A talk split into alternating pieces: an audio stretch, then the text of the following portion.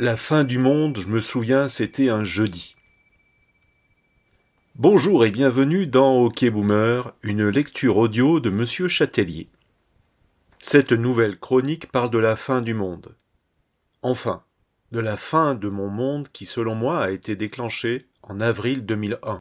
C'est véritablement pour moi le commencement de la fin de l'élévation humaine vers le meilleur des mondes, pour se diriger vers le pire de ce qu'il en restera, sans exagération aucune bien évidemment.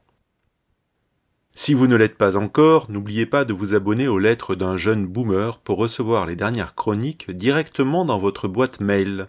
Un cadeau d'exception vous sera offert. C'est sur châtelier.fr que cela se passe. Ok Boomer, saison 3, épisode 7, c'est parti.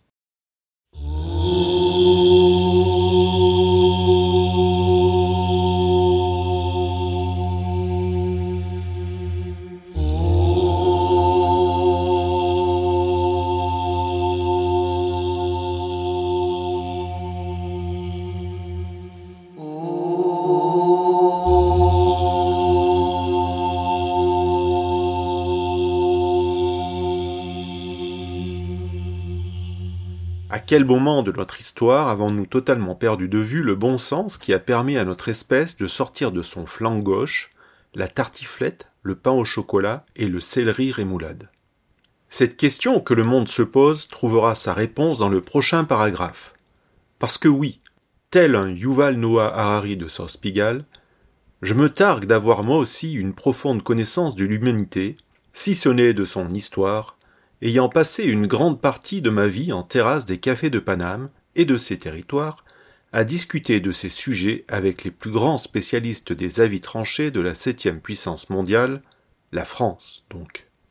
C'est indiscutablement le 26 avril 2001 que les membres de la Ligue des chroniqueurs de café disparus s'accordent à indiquer comme le point de départ de la grande décadence qui conduisit à l'effondrement.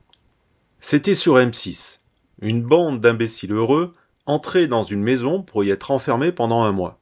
Ils allumaient le feu qui allait couler le paquebot France comme d'autres quelques mois avant eux, ailleurs dans le monde, pour déclencher un incendie planétaire, détruisant les siècles d'efforts et de culture, et pour plonger le monde dans le grand vide abyssal du règne des idiots utiles, dont je ne dirais pas qu'il était orchestré par Vlad l'Empaleur, afin de ne pas insulter l'avenir alors que j'écris ces lignes dans mon appartement bourgeois bohème, et que les bombes tombent sur Kiev, qui est bien loin, mais euh, sait-on jamais.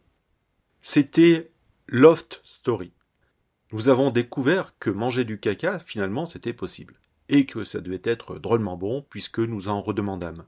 Les choses étant bien faites, on nous en donna à foison pendant les vingt années qui suivirent.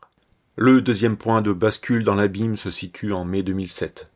Une bombe à fragmentation intellectuelle fut lancée sur des foules aveuglées par les belles paroles d'un type à col roulé noir qui fit tellement bien le Jobs qu'une génération a suffi pour appliquer la logique de la tabula rasa à ce qui restait du cerveau de l'humanité. L'iPhone venait de naître, la pomme accouchait de la bête, une amusante ironie de l'histoire, si tant est qu'on soit chrétien, ou qu'on ait vu Il était une fois la Bible, un dimanche soir sur France 3.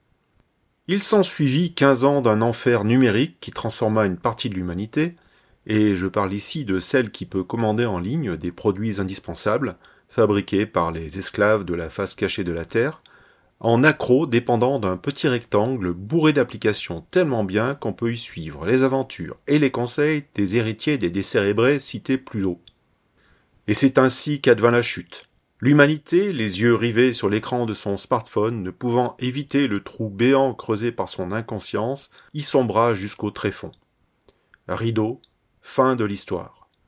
La sixième extinction de masse débuta un jeudi à 20h45.